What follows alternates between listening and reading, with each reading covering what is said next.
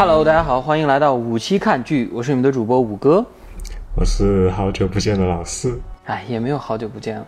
是吗？是你们也没录多少期是吧？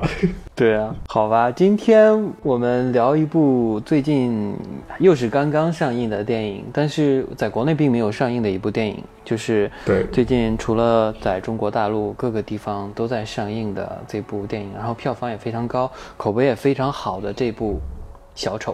小丑周可，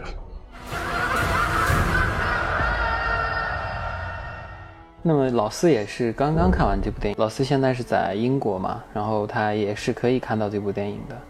然后嗯，，哎，我其实特别好奇一件事儿啊，就是你在看电影的时候，就是像周围的这些观众对这个电影有什么反应吗？我觉得就就我看的这一场而言，去到的老外大概就跟我们平时去电影院看了个普通电影差不多，没什么感就没。有什么太大的反应。对嗯，也不会说过程中也不会出声音什么。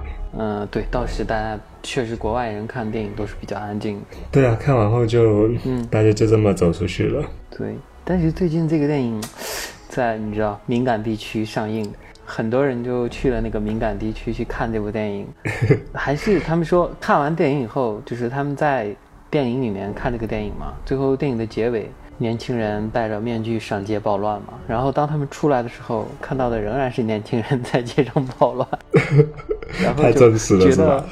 对，没有从电影里走出来。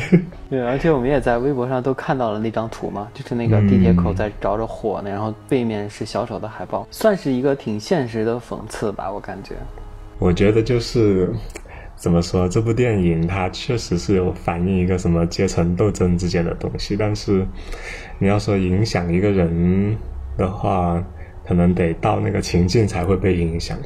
就我们可能有类似于小小丑的经历，但是呃，就作为一个普通观众来说，就不会说去到反动啊或者什么的那一层面。对，倒是我同意你这个观点，嗯就是它可能会是一个催化剂，就是如果你不被催化，你你也没有涉及到这方面的东西也无所谓，就对你的生活如果幸福，但是他可能在那个情境下的话，他可能会成为他的一个催化剂，对。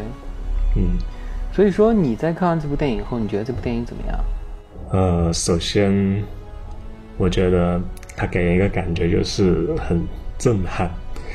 震撼的一个点是那个主角的演技，然后另外一个点是它整一个的配乐让人觉得，哇，就是配的太到点子上了。然后另外一个还有一个点就是整一个的剧情它的铺设的就是很完整，就是没有一个点你觉得会是多余的，它很多前面的前面埋的伏笔都是为后面的剧情发展都是有推进作用的。嗯。但是呢，这这部影片当然网上口碑也是两极分化的，有的说它太沉闷、太黑暗了，确实它是从一个个人的角度来去讲这个故事，不像说不像是我们平时看的一些超级英雄电影，它就是纯粹的讲一件拯救地球或者打败坏蛋的这样的事情。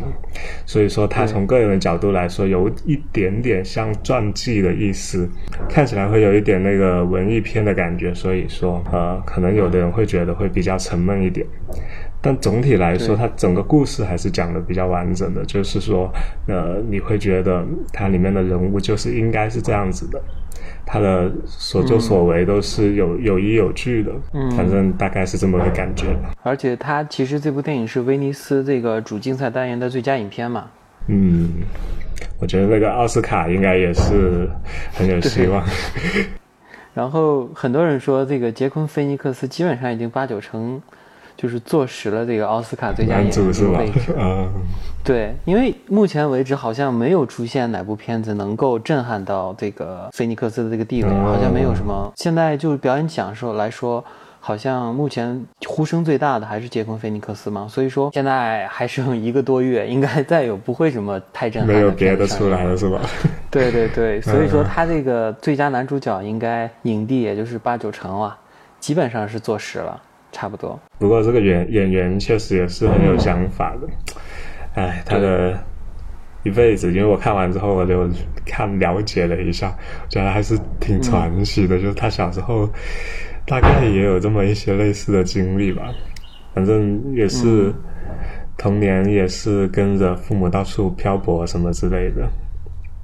对，然后中间十九岁的时候，他那个他哥哥也是一个著名的演员，呃，反正就是就死掉了，还是，哎，我也没太关注，但是我觉得反正他的一生也挺传奇的，他特别是身材也很传奇，就曾经也大胖过，然后现在演这个小丑的时候瘦到那个骨头哦，我的天呐，太夸张了。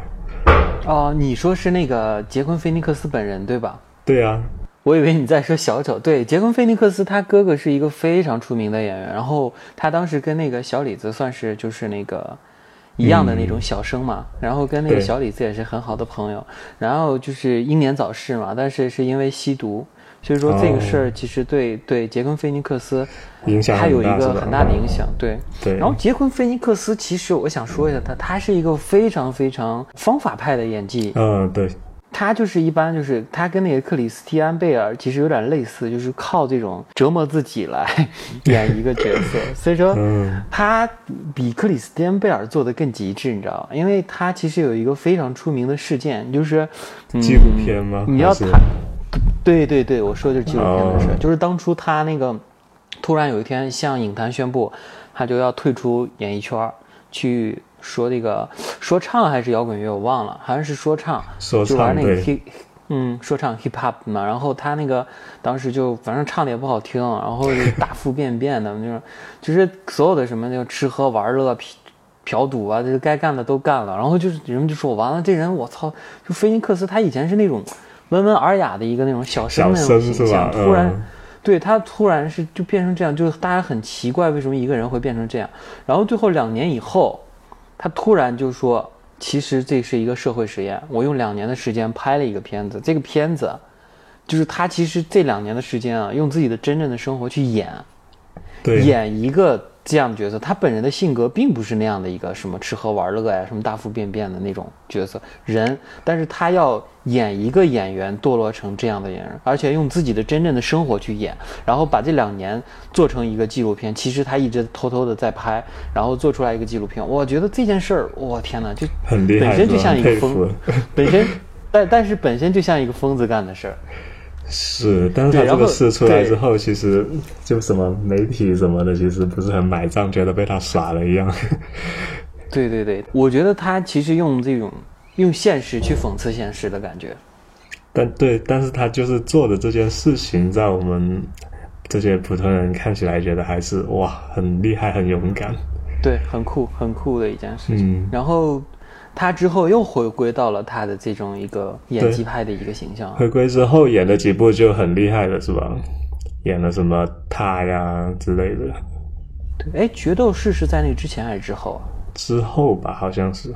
之后，对，然后就是最出名的应该就是决斗士这个，我自己印象比较深刻。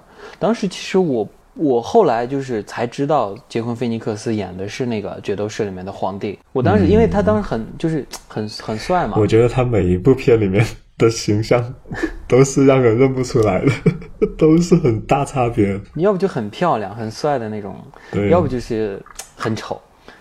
像这一部《小丑》里面，他就属于自毁形象，他就是丑帅丑帅的。对。而且他那个法令纹特别重，而且长头发，然后还有一个就是他很瘦很瘦，对，就基本上特地减了好几十磅呢。对，这我觉得其实没有必要，我觉得。哎，你怎么说？小丑好像其他也没有说展示身材什么的，但是他这个故事，他主线就是为了突出他这个人物有多惨有多惨，所以还是要瘦一点。瘦弱一点，对我我是这么觉得。我觉得他演出了另一种小丑，就是我一直现在很多人在网上说，比如说谁演的小丑好，有的人说啊，我觉得希斯莱杰演的好，有的人说我觉得杰昆演的更好，对，甚至有人说以前的那几个版本的小丑会有一些他更喜欢啊，怎么怎么样，他更还原漫画的形象呀，就会说这种话。但是我觉得。其实我我自至始至终认为，杰昆·菲尼克斯演的这个小丑和希斯莱杰演的那个小丑，他其实是两种形象。它不能相提并论的。对，没什么可比性吧？因为对，首先是演的那个所处的时间段也不同。他呃，那个希斯莱杰演的是就是已经变坏了之后的，是已经疯狂了之后的。然后杰昆演的这个呢，是有一个逐渐变化的过程，还是比较容易有代入感的。他前面的一些情节，希斯莱杰演就是一个纯坏嘛，他没有那个交代他的前史。而杰昆·菲尼克斯演的这个其实就是一个前史。嗯，其实你知道，我看这部电影的时候，其实想到的并不是说哪部电影或哪，我还是想到的是一部漫画。这部漫画叫做《致命玩笑》，不知道你知道吗？我知道，我有看过人解说过这部漫画，就是他那个情节写的就很戏剧化，就已经是通过一一个小故事把那个小丑的前世今生都啊前世多一点对。就讲明白了，而且也让人很有代入感。嗯，是。我我觉得跟那个蛮像的，因为他们俩有一个共同的，呃，故事情节倒是不一样，但是有个共同的就是感受，就是他其实经历了很多生活的挫折，才变成了今天的小丑。是有很多这种社会对他的这种逼迫什么的，虽然不一样，完全不一样，但是确实这种感觉上非常一样，因为他经历了一种绝望，最后到疯狂。对，漫画里面就是他老婆怀孕了，然后他本来是想去犯罪赚点钱什么的，结果回来发现老婆已经没了。没有，在在他没去没做之前，他老婆就死了，然后死完他还要继续做这个犯罪的事儿。人们说：“哎，你赶快挣点钱，给你老婆办个风光的葬礼啊什么的这种。”对反正也是他自己的经历加上周围的人对他的一些。就不太好的言论啊，或者行为啊之类的，才能导致他最后变成这个样子。但是电影里面呢，呃，就把这个矛盾给丰富了一些，就他经历的挫折会让人家觉得是更加严重一些。包括呃，你像在外面打工，又被那个路过的孩子打，然后呃，又给同事陷害。啊，其实也不一定算是陷害。那个同事当时不知道是不是真的想陷害他，只是因为他后来被抓住了，然后那个同事就马上就马上就跟他那个口供不一致嘛，拎拎清了，就是都说都怪他，不是他。对。然后呢，还有家庭这边，一个是他的母亲，是对他的影响。他的母亲一开始是。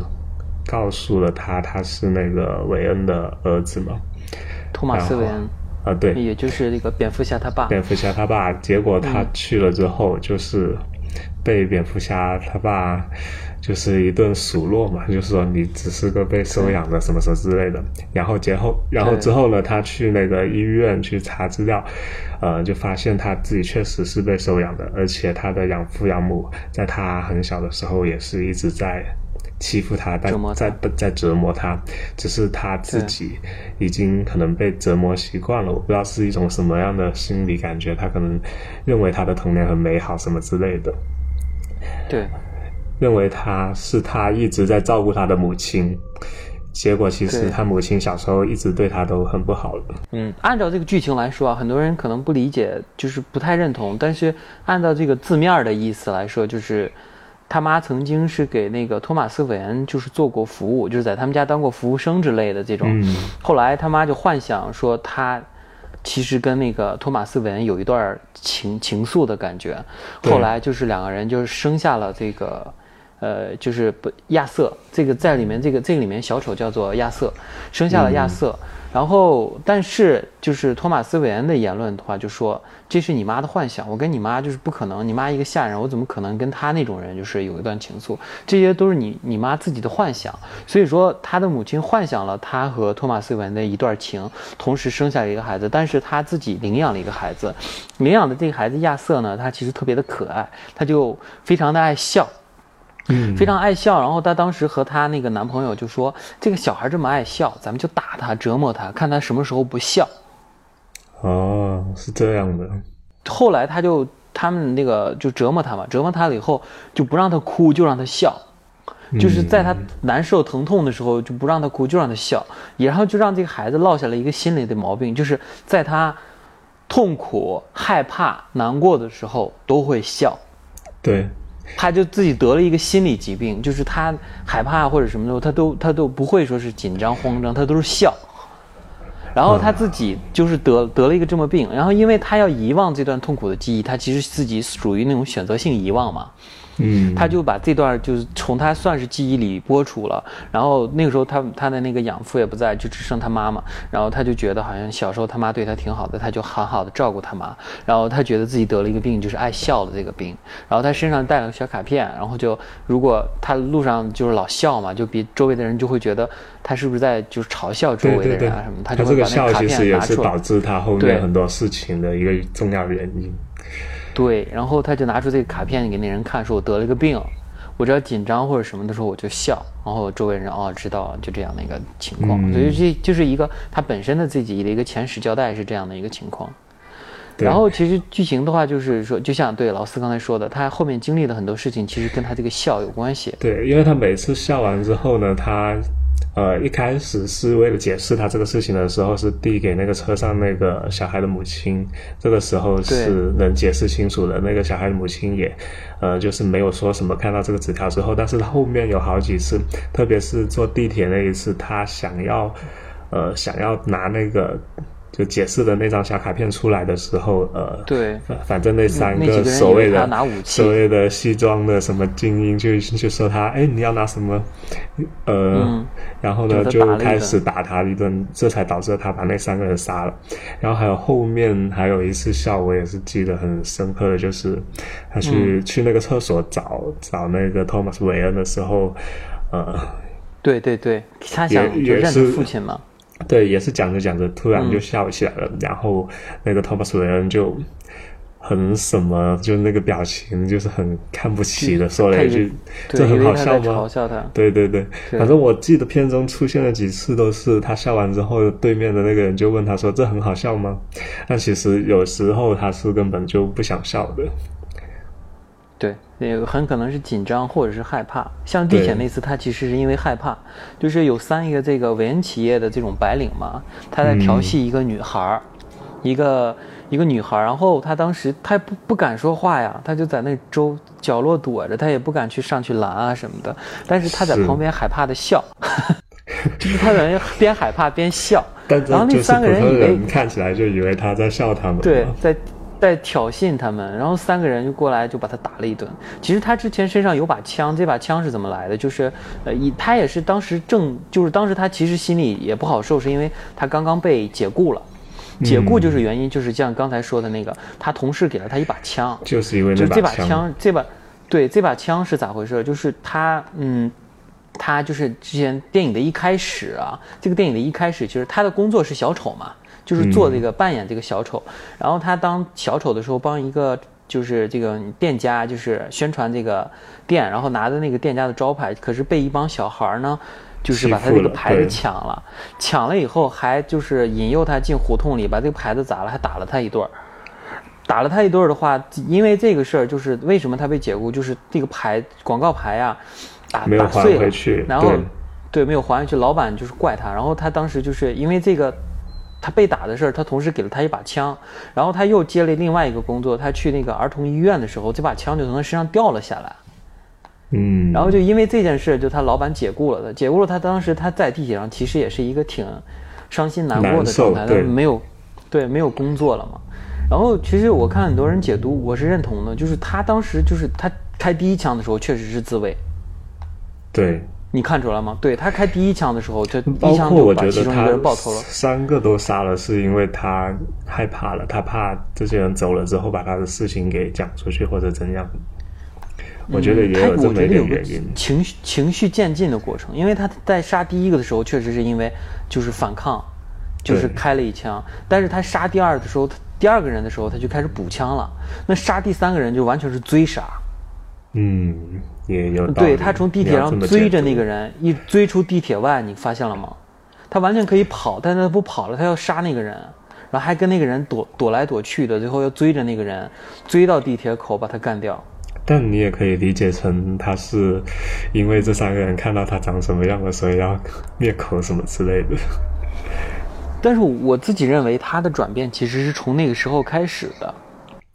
呃，其实我觉得他杀完那三个人之后，就整个人还是比较积极的，就没有说，就可能他从杀人这里感受到了一点什么，因为他杀完之后在路上不是看到车边，嗯。看到报纸啊什么的都在讲这个小丑这件事情嘛，让他觉他得啊，对他有点喜，让他觉得他他做这件事有一点点成就感，他觉得为这个社会好像带来一点什么转变，而这点转变是他，呃，是因为他做的这件杀了三个人这件事造成的，呃，但是他之后他其实是没有很在意这件事情，因为他包括他在最后被采访的时候也说他自己不是一个那个政治相关的人嘛，组织者，组织者，嗯，对对对，呃，其实他在这件事之后只是找回了一点自信，呃，然后他还跑去跑去那个讲笑话的地方嘛，就开始其实还是在追逐他一个做一个笑笑话演员的梦想，呃，脱口秀演员，呃，对，所以说我觉得就一开始杀人其实。呃也没有一下子就把他拉到那种很极端的部分吧，但他确实从这里面嗯。得到了一些转变。成就感应该应该很难说，应该有些人可能就说你是杀了第一个就会有第二个，然后越杀越多，就会觉得这是其实很普通的一件事。嗯，还有一个我觉得其实引出了这个电影的，也是比较有争议的一个概念，就是就是它是其实是一个社会暴乱的这个 icon 标志，或者是一个哦对大家的这种嗯内心。内心的这种，就把他当奉为教主这样的一个人，但是他其实并不是他自己啊。对，就像你刚才说的，他最后他说推上神坛的嘛，其实是对，推种感觉。推上很多，对很多人认为他很酷，带着小丑的那个，他当时因为是他因为工作完那个小丑妆没卸嘛，但是很多人他是觉得他是故意弄把自己弄成小丑，然后去杀这些为富不仁的人，嗯，就是他们身为一个穷人，很多穷人就是因为这件事情就暴起，就是暴乱嘛。暴乱了以后，把他当成就像刚才老师说的这样一个神，但是此刻他还没有意识到这件事情。但是其实随着他后面越来越疯狂的行径，越来越多人把他认为是他们的领袖的这种一种感觉。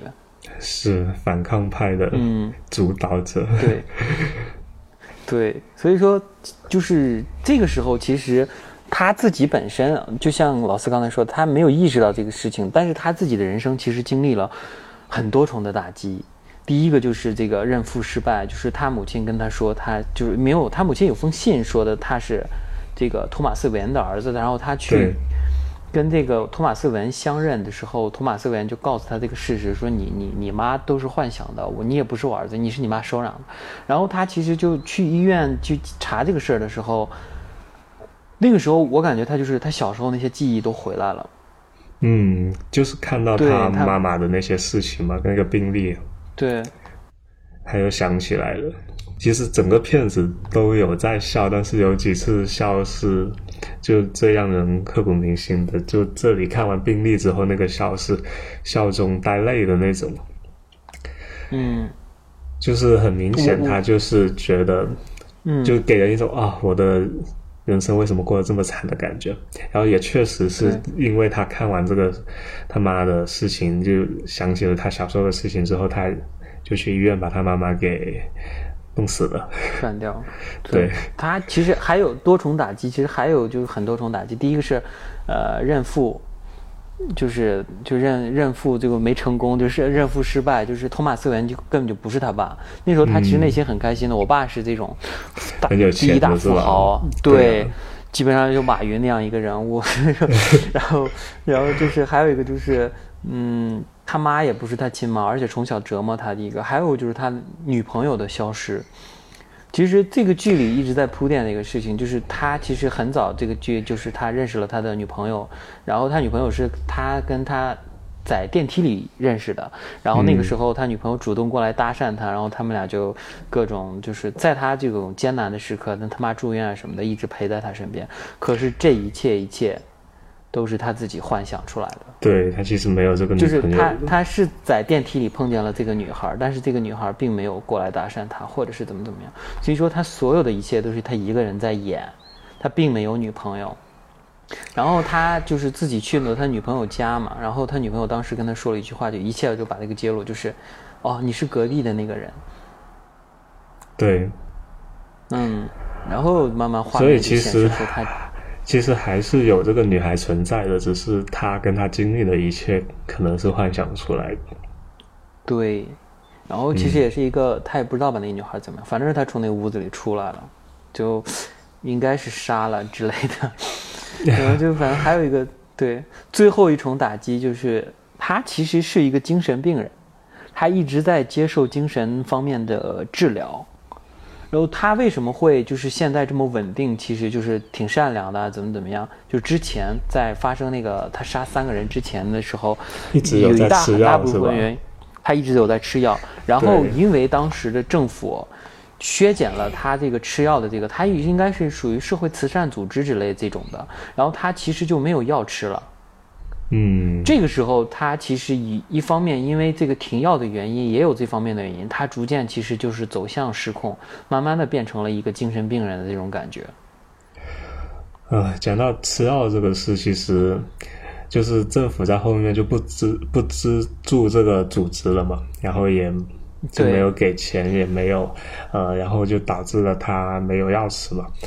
呃，这其实是呃这个大背景跟跟小丑这条线第一次，我不知道算不算第一次啊，反正是一次交汇的地方，就扯上了为什么那个贫富差距的这个问题，呃，就为什么小丑的这样一个行径会导致了一个大范围的暴乱，其实是有这么一个贫富差距的大背景在这里的。就从这件事也看出来，因为那个医生自己也很无奈，他说他们从来不关注呃像你这样的人，也不也不关注像我这样的人。其实说呃，反正是歌坛，唉，反正就不是一个好地方。对，犯罪之都嘛。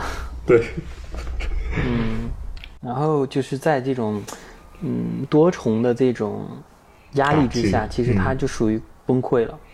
这个时候，其实他，我我我自己有个感觉啊，就是他之前就说，因为他有病，就一紧张或者失望或者什么的时候就会笑。那时候其实我们很多时候能够分辨出他是因为什么笑，会分辨出他因为紧张笑或者因为害怕笑之类的。但是这个时候他在笑的时候，我们无法分辨他是真的这种在疯笑，还是因为伤心难过，我们就会觉得他就是在疯笑。嗯，其实前面几次，你像在公交车上那一次，还有在地铁上那一次，都不是他内心真的想笑的。然后还有一次是他在呃那个小酒吧还是什么的脱口秀表演的地方，对对对，那个时候他上台的时候也是笑得很痛苦，因为他那时候他其实并不想笑，他想把那个笑话给讲好，因为这是他那时候还是想实现他自己做脱口秀演员的梦想。但是就是这一段笑呢，其实也被那个呃那个主持人叫什么来着？呃，罗伯特·德尼罗，呃，反正就是反正就是被那个主持人拿来呃在他那个节目上面去利用作为一个梗，还让观众发笑。这其实是呃，对他后面也是其中一个让他真正决定去把那个主持人杀掉的一个主要原因。呃，嗯，对他，而且那个主持人这条线其实也是对他的一条打击，因为罗伯特罗伯特德尼罗饰演的这个脱口秀主持人是他一直最喜欢的一个脱口秀主持人，而且他其实就是把他奉为偶像，或者是奉为他内心中像父亲一样的人，因为在他的幻想中，他一直参加他的节目，然后这个罗伯特德尼罗其实一直给予他人生的鼓励。嗯，其实那个就是他幻想中一开始不是邀请他上台的那一次，其实是他幻没有想来的，他没有，对他幻想出来的。嗯，就是幻想他上了他的台，然后他也没有参加过他的节目，是因为就是罗伯特·德尼罗演的那个脱口秀的节目里面，他当时就是就是说了他给大家看几个就是非常搞笑的这种最不好笑的脱口秀，然后就是说到了他在那个酒吧里表演的那个，然后他当时就在讽刺他嘛。对，其实这个时候也是对他的心灵的一个打击，就是我内心中奉为导师或者是这种人生偶像的这个人，一直在我幻想中给予我鼓励、人生鼓励的这样一个人，居然在这种公开的节目上讽刺和讥笑他，嗯，也是同时对他的一个打击。但是他一开始就是他，我记得是在医院看到他。被他那段视频被引用了嘛？但是他一开始看到的时候，那个表情还是挺正经的，就是有点开心的。他终于上了那个谁的节目，但是没想到最后是因为讽刺才上的这个节目。唉，然后他在节目上面也笑了一次，我觉得那一次笑是他就真心想笑了，是他真正的发自内心的在笑。其实他是想做一件最讽刺的事情。就是在就是罗伯特·德尼罗的节目上做一件最讽刺的事情，就是当时因为他这个搞笑的，就是这种窘迫的表现，其实罗伯特·德尼罗那个节目确实邀请他，但是邀请他并不是因为说想让他脱口秀，而是说就是在这个节目上想再讽刺他一下，对对对，才邀请的他。然后当时他当时说他要做一件人生中最讽刺的事情，就是走到那个台上。跟那个罗伯特·德尼罗演的那个脱口秀主持人说：“我，呃，我想给你讲一个笑话。”然后他们一般像外国人讲笑话都会有一个开场白，就是 “knock knock”。嗯。然后，然后，然后就是那个对方会说 “who's there”，然后他在说这个笑话。然后他当时自己排练了很多遍，他的这个笑话是这样的：“knock knock”，然后罗伯特·德尼罗跟他说：“呃，who's there？” 然后他对着自己脑袋就是一枪，然后完完成这个最最讽刺的这个表演。可是就是这样一个表演，在他上节目的时候，不断的被罗丁罗伯特德尼罗打断，同时还在讽刺他。因为他为什么呃一开始是想要自杀呢？因为他我们看他一直记笑话的那本书上面有一句话，就说让你的死变得更有价值。他其实对一开始上这个节目，其实是想通过自杀来。表达一些自己就不被重视或者被人看不起的这样一些想法的，但是没想到最后就是，呃，讲着讲着就跟那个主持人给主持人吵架吵起来了，然后也是因为主持人说了一句啥来着？他们两个讨论到最后，哦，对，他说，他说你的那个就是好像一点也不好笑之类的。哦，对对对，然后他就终于说起了主持人，呃，是其实也不是一个好人。你整个片子最精华的就在这段对话里面。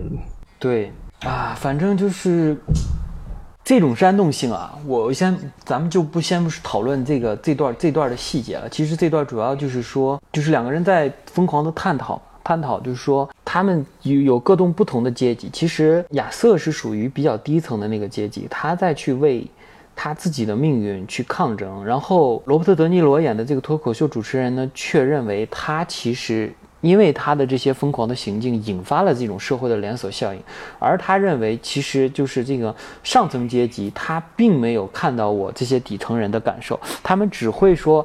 为上层人的这种东西而服务，他们所谓的为底层人去抗争，那么其实最终他也是讨得的一个是，就是他们上上层人的利益。那么底下真的死多人多少人，他们并不在乎，所以这是他们争论的一个焦点。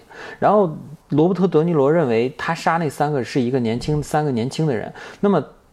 杰昆·菲尼克斯演的这个亚瑟，他认为他杀那三个是人渣，因为他们三个虽然是中产阶级，但是他们干了人渣的事情，所以我杀。如果我这样的一个社会底层的人被就是横死街头，没有人在乎。可是那三个中产阶级的人干了人渣的事情，死了却有人在乎。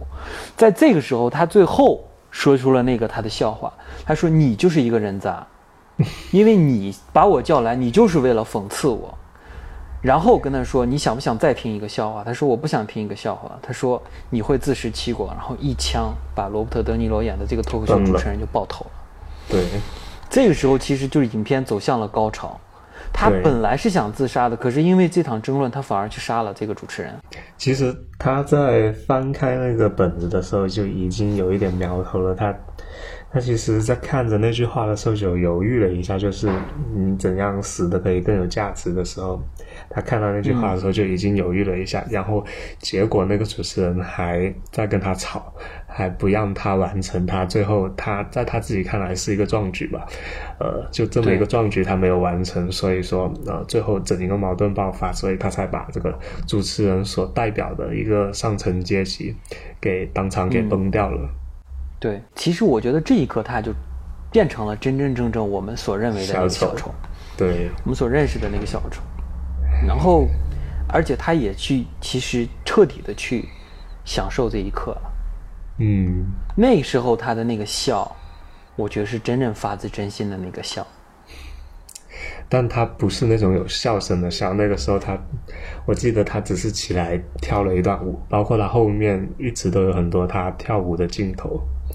我觉得那个时候是他，呃，就真正是作为小丑才会去跳这么一段舞，呃，才是他真正把这种所谓的杀人，或者说他其实也不想反动啊，他只是觉得呃，去杀这些对他来说呃伤害到了他这么一个阶层的人，就在他的眼里是一个。坏人的形象的这么的一些人，他觉得杀这些人是一种天经地义的行径吧。嗯，电影的最后呢，其实就是亚瑟因为杀人被警察抓走，然后应该是送到看守所之类的，在这个路上送去精神病院了吧？精神病啊，对。然后其实这个城市已经彻底的疯狂了，因为他这个举动，这些底层阶级的这些暴乱的人，其实已经彻底把他。封上神坛，嗯，就是在这种公开电视节目中去杀一个主持人这种行径啊，然后包括他最后那个笑容，他是拿那些血在自己的脸上画了一个笑脸出来。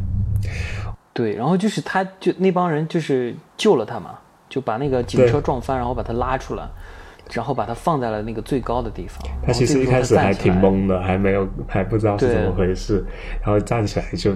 就感觉是完全承认了自己小丑这个身份的感觉，对他享受彻底去享受那一刻，嗯嗯，然后真正成为了我们所认为的那个小丑，然后电影其实就基本上结束了，然后后面的镜头其实就是他在跟心理医生去讲这些事情。那么很多人说他讲的这些其实都是自己幻想出来的，这个其实就不讨论了。但是我们就光讨论这个。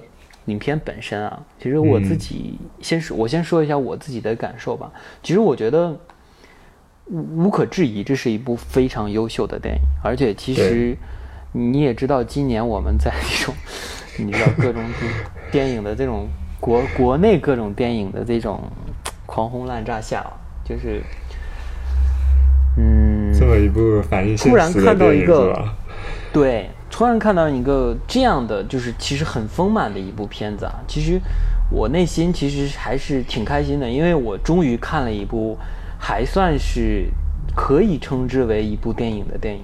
它其实在我内心中各方面啊，就是我所有的优点其实都是满足的一部，没什么，确实我们没什么好挑刺儿的这么样一部电影，确实一部非常优秀，它也值得的，它也值得威尼斯的这个最佳电影。那么。其实我从另一个角度想，我自己个人啊，我自己个人，我觉得在国内不上映这部片子，我是认同的。我我觉得这部片子非常有煽动性，而且尤其是在你别说那个那个我们说的那个城市，它现在的这个状态，其实你你看现在，其实国内的年轻人其实也很浮躁。确实，你看这么从头到尾看下来，你小丑其实他经历的东西，说不定很多人也经历过，是不是？对。你到了最后的，只是说我们没有这么多的积累，不至于像他到最后变成一个这么疯狂的地步。但是，呃，你要说这部电影有煽动性，那肯定还是有煽动性的。对，我觉得非常有煽动性，而且其实，嗯，我要比你们大一些嘛，其实我已经过了那个。嗯，就是那种冲动的年纪，我其实还是相对于偏理性，但是我知道我自己在很就是很热血的那个年纪的时候，我的那个状态，其实我是很容易被煽动的。我至始至至终认为年轻人是非常容易被煽动的。嗯，那么这个片子呢，绝绝对对会助长年轻人的这种暴力的，去尝试要推翻社会的这样一个催化剂吧。我感觉我不太认同这个片子大规模上映。就怎么说，只要有人认可了小丑的这么一种价值观。的话，他很可能就会埋下种子，然后如果越来越多的人有这么个种子的话，它总有一天会开花的。对，是，嗯，而且它其实已经开始有它的影响力在了。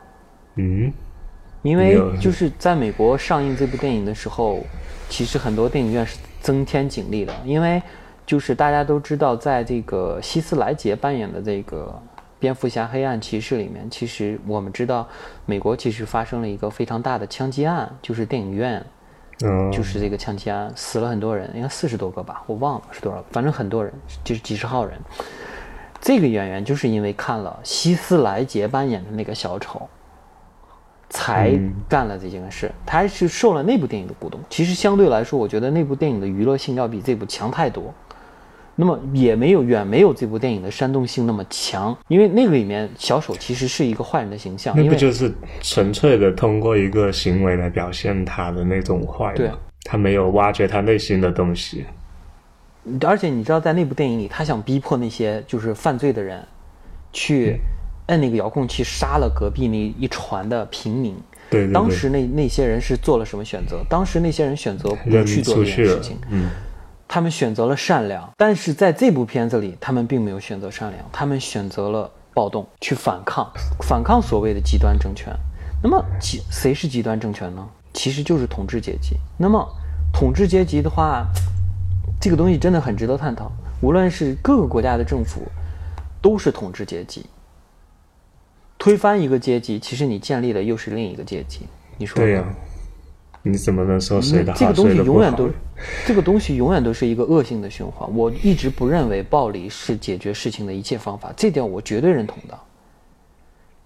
我还是认为，就是我们政府其实经常说一句话，虽然我们老听的听腻了，但是我觉得这句话是有道理的，就是谈判、商谈才是解决一切问题的渠道。那么暴力是解决不了问题的，真的，我一直认为暴力是解决不了问题的。虽然可能很多时候，暴力确实解决了一个问题，其实它就是快捷、比较表面的问题。它其实就还不就是把一个平民阶级推上了中产阶级、统治阶级，然后又又会有一批，它没有根本性的解决问题。唉，而且它对吧？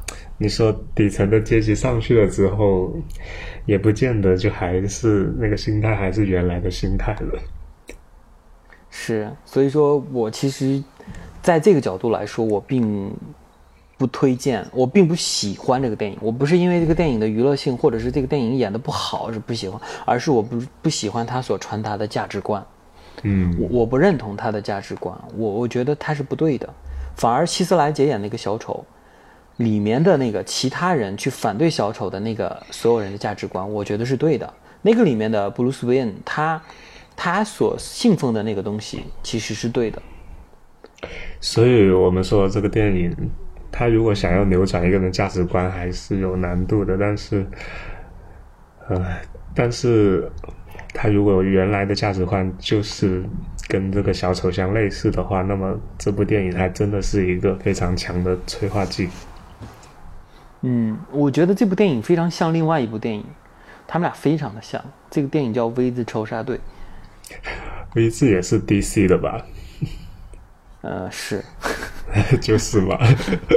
而且最有意思的是，他们都是那个谁写的？阿兰·摩尔。嗯，那这部电影跟那个叫什么《守望者》？致命玩笑，致命玩笑，守望者。对，你还正好说到了守望者。致命玩笑，守望者，V 字仇杀队，都是阿兰·摩尔写的。怪不得是吧？其实这个东西都是他怎么来说，这个价值观其实都是他传递出来的。我觉得这部电影跟 V 字还是有一点点区别。这部电影有点，其实你看，你仔细想，V 字其实就尝试去把这个东西合理化嘛。是。嗯，他是一个从好人的角度。那么这部片子，他其实主创也说了，他其实是想把这个小丑。还是他其实还是还是一个坏人，但是其实我觉得其实看不出来了，就觉得在美化小丑的感觉。那么其实以 V 字仇杀队就彻底的去美化这件事情，去一个正义的这种角度去演这个电影。因为他还是有点相反的，这个小小丑的话，这部电影来看的话，他是一个慢慢戴上面具的过程。但是 V 字仇杀队感觉是慢慢把那个人的面具给剥下来的感觉，就是让你去发现他其实内心是有好的一面的。但是这个小丑是从好的堕落变成了小丑。嗯，是，但是你你知道 V 字他是为什么会变成那样？你不知道啊，说不定他也是经历了一些彻底的绝望的事情，所以他们表达的东西就有点不同嘛。对，而且其实我守望者的美剧上线了，哎，真的然后其实表达的是一个事情，说白了，然后评分也很高。对，然后就有人喜欢这种，就是我觉得全世界，尤其好莱坞，其实它在传递这个价值观，哦，而他在向外传递这个价值观，很多部电影都在去表达抗争这个价值观。我我我，反正我自己是很不认同这个价值观。嗯，哎，没什么必要吧？我我也觉得是没什么必要。对。反正我觉得年轻人啊，就是我觉得在此我其实挺呼吁一下年轻人要理性，要客观，不要轻易的去因为一个价值观去认为这是你的价值观，那是别人传递你给的价值观。年轻人最大的毛病就是他会认为别人传递的一个价值观。他会认同这个价值观，然后去为这个价值而奋斗。我觉得这个世界甚至是没有价值观的。你要用自己的眼睛去看、去判断，然后用你自己的心里的想法去怎么样？就是相对我们用一个善良的心态去更客观的去看待一件事情，我们反而其实能够多想一想、多看一看，我们能够看到事情的本质，或者是我们压根儿就没有看到事情的本质。我们要认，就是心里知道这件事情。但就是你如果内心善良的话，你做的事情还是会是善良的。然后你看一切东西，你看到恶的东西，还是可以分辨出来的。对。然后反正也不，嗯，我也不是说呼吁人们盲目善良了，但是我真的是希望孩子们客观理性，真的是一件很重要的事情，不要受到任何人的蛊惑。对。任何人的蛊惑。自己去想，自己去判断，我觉得，就反正不要成为别人的枪吧，我感觉。哎，讲到这个成为别人的枪，确实是感受挺深的。嗯，确实，你说他有一些人，你说做这些，他对他来说有什么好处是吧？对。而且像这部剧里面，最后 就是蝙蝠侠的爸爸妈妈又死了一次。这个梗已经玩过好多次。但是这次就不是被抢劫者所杀了，而是被这种狂热的小丑崇拜者。哎，其实也是有抢劫，他最后有好像有把他的那个链子，对，把他的链子给扯下来了。对，把这梗还是用，但是他这回的身份就是小丑崇拜者。我觉得他设计的那个小丑跟小的蝙蝠侠见面那个场景还挺有意思的，也说不出来，反正就是给人一种很奇怪的感觉。就是说当时哦，蝙蝠侠还那么小，然后小丑还是个好人，然后到了后来他们变成了相爱相杀的 基友。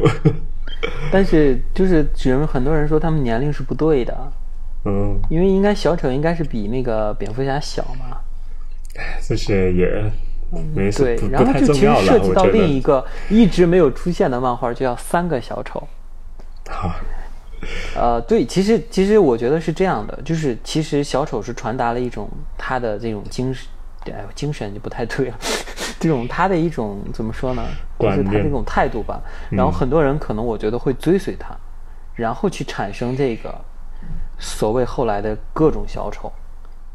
因为一直也就是 DC 一直认为小丑也不是一个人嘛，很有可能是很多个人。然后现在有种说法就是三个小丑嘛。哎，这种画漫画的是想怎么画就怎么画。倒倒倒也是，确实是。就是啊，你说死了又活，活了又死，都是很正常的事。对，其实更多的小丑的这个起源，其实很多人还是认同，就是这个《致命玩笑》里面这个被蝙蝠侠扔进这个化学池的这个小丑嘛。哦，是，嗯，然后他为什么变成那个绿头发白脸的样子，就就是是因为被扔进化学池烧的。对，就是还是很多人认同的是这个小丑。所以说这个，我们看的这个电影其实偏原创嘛。因为那个是漫画里面的起源嘛，因为电影里面也没有哪部影视作品有讲过它的起源，所以我觉得这、嗯这样一个原创的故事也还说得过去。嗯，倒是嗯，更其实跟这种社会的这种各种事情去接轨。是因为漫画里面那个、呃，也不是说它不好，就是其实冲突还是没有电影这么明显的。嗯，对，它其实还是蝙蝠侠和小丑之间的一个冲突，它没有涉及到只是夹在里面回顾了他的一个身世而已，只是比较惨的一个身世。对，这个其实就把这个事情弄大了。哎呀，像是有这么点意思。对，哎呀，反正这个电影就我觉得别上映也就别上映，别看也就别看了，确实是。没有，如果是呃漫威或者 DC 的粉丝啊、漫威就不说了啊，DC 对 DC 感兴趣的人还是可以看一下，因为呃这也是 DC 风格比较浓厚的一点，就是比较偏向于将。呃，一个角色他自己本身比较突出来，而不是纯粹的去讲一个所谓的超级英雄的故事。对，而且又说到了一个我以前一直在表达的观点，就是 DC 其实还是很多方面要比漫威更强一些。嗯，他对于这种某一个角色的刻画其实更深刻。是，就不说电影了，它其实漫画里面就已经体现出来了。对，漫画其实漫威一直是打不过 DC 的就，DC 永远都是是更强。对，嗯，嗯，人即使今天漫 DC 还是老大嘛，漫画界的。嗯，啊，你说漫画界是吧？嗯，那还是有可能。嗯，从这个片子其实蛮期待后面 DC 的会拍出一个什么样的电影，DC 怎么去拍这个。我觉得他其实找到了他的定位。哎 再看吧，他前面有几部也是一般般的。啊，是我我其实有几部还蛮喜欢的，像那个超人的，就是钢铁之躯，嗯，海王就特彻底漫漫威化了嘛。那个什么嘛，神奇女侠，还有这么一点嗯，对，意思。神奇女。然后其实啊，蝙蝠侠大战超人我也挺喜欢的，某些设定我觉得还是挺酷的。对，那部很虽然很多人不喜欢，虽然很多人不喜欢这个电影，一般般吧，那部，因为它是过年档上的，我也是过年无聊去看的。很扎克吧，对，很扎克风。就是扎克施耐德其实还是守望者起家嘛。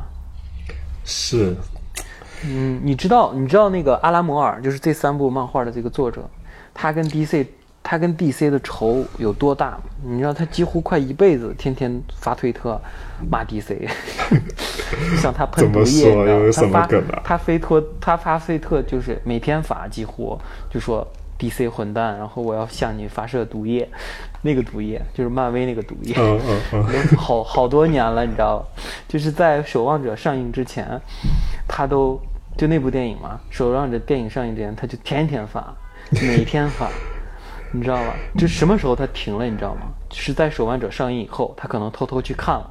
当时他就闭嘴了，后面他再也没有评论过《守望者》这部电影，说明扎克施耐德拍的还是不错的。就是原作者就天天跟骂 DC 的原作者，就是真香了，你知道吧？还挺有意思，他说哎我没了解过这对个。，就他说哦，他说哎，《守望者》就很多人认为《守望者》这部电影就是很还原这个漫画嘛，哦，所以说阿兰同志也是哎说哎啊，确实还拍的还行，对对，但是他仍然跟 DC 仇，他仍然跟 DC 的仇很大，对这个就后话了，我们可以回头再说。嗯，嗯，所以说，嗯，阿兰摩尔其实他也是蛮有意思的一个人，我感觉，而且他也是一个非常厉害的大神，你知道吗？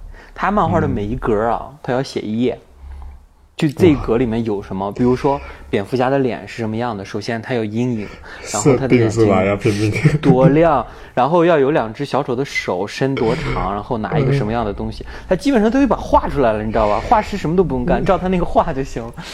怎么分格啊什么的，特别详细。你说你知道就是那个，对，你知道那个致命玩笑漫画才就是一百多页好像是，但是他你知道写了一部几几十万字的那种剧本出来。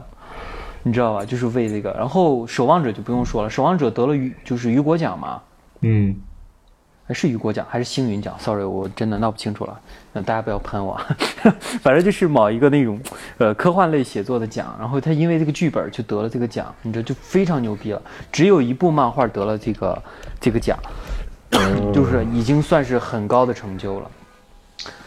反正嗯，但是还是那件事儿吧，我觉得。大家，尤其年轻人，理性看电影，带着，对，带着自己的理性去看待这部电影，就是反正就是这么一个建议。但是，哎，咱就也不联系实际了，大家都知道这个事儿，没什么好联系的。那再联系你又要下架了。哎，说说下架这个事儿，就是我们，哎，没说啥吧？嗯，我们还是蛮正能量的，其实很多时候。然后很多人认为我和七姐在吵架。我就不喜欢这个。其实七姐也是啊，对，七姐让我特地澄清一下，我们并不是在吵架，而是比较激烈的探讨。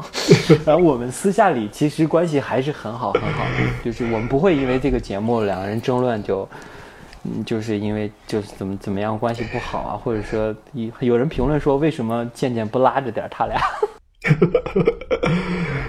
对，节目效果，节目效果，对。呃，我想说，真的是节目效果。我们我们录完节目以后，还很开心的继续 该干哈干哈，对，甚至一起吃火锅什么的，并不影响我们。其实大家不要太带入这个事情，就是有时候吵一下其实也挺好的。对，我觉得不同观点。当时当时我跟七姐说了，就是我我觉得很很讽刺的，就是我们自己觉得其实还好，但是别人却却很带入这件事情。我们只是一期播客节目而已，就人们有这么强的代入感。我们只是随便说说聊聊天，可能有一些争论，甚至都不是吵架。我俩不算吵架吧？我觉得应该。哎，其实这个也是回到这个电影里面，就是你们不处在那个情境里，永远不知道别人是怎么想的。对，可能我感觉电影的导演、编剧或者什么演员，啊，杰昆·菲尼克斯，他我只是随便的演了一部我们觉得比较有意思的电影。对，人家可是被很多人去。对他可能被很多人去解读出那个高度，嗯，就是艺术怎么说呢？它可能源于生活而高于生活吧？好吧，那就今天的节目就这样了。然后也很感谢老四在英国还坚持工作很忙，还坚持跟我们做节目，很不容易。我觉得主要是这个环境，嗯，有点嘈杂，不影响听节目了，无所谓了。我觉得我们内容才是王道。老生常谈，关注公众号。一九五七，加入粉丝群，可以在简介里找到我的简介，然后，嗯快加快加，我们多聊点东西，加入我们的组织，对。嗯，如果你比如说节目被封了，你还可以对不对？其他渠道收听我们的节目，就是这样啦，好吧，我们就这样吧，下期再见，再见，拜拜。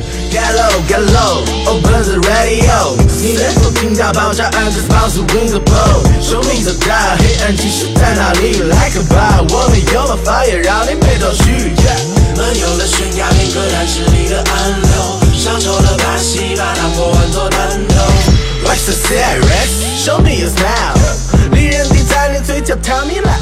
我感觉我俩的节目又要被封了。我就觉得是啊，我听你讲那么多那些什么，插不上嘴，不敢插嘴。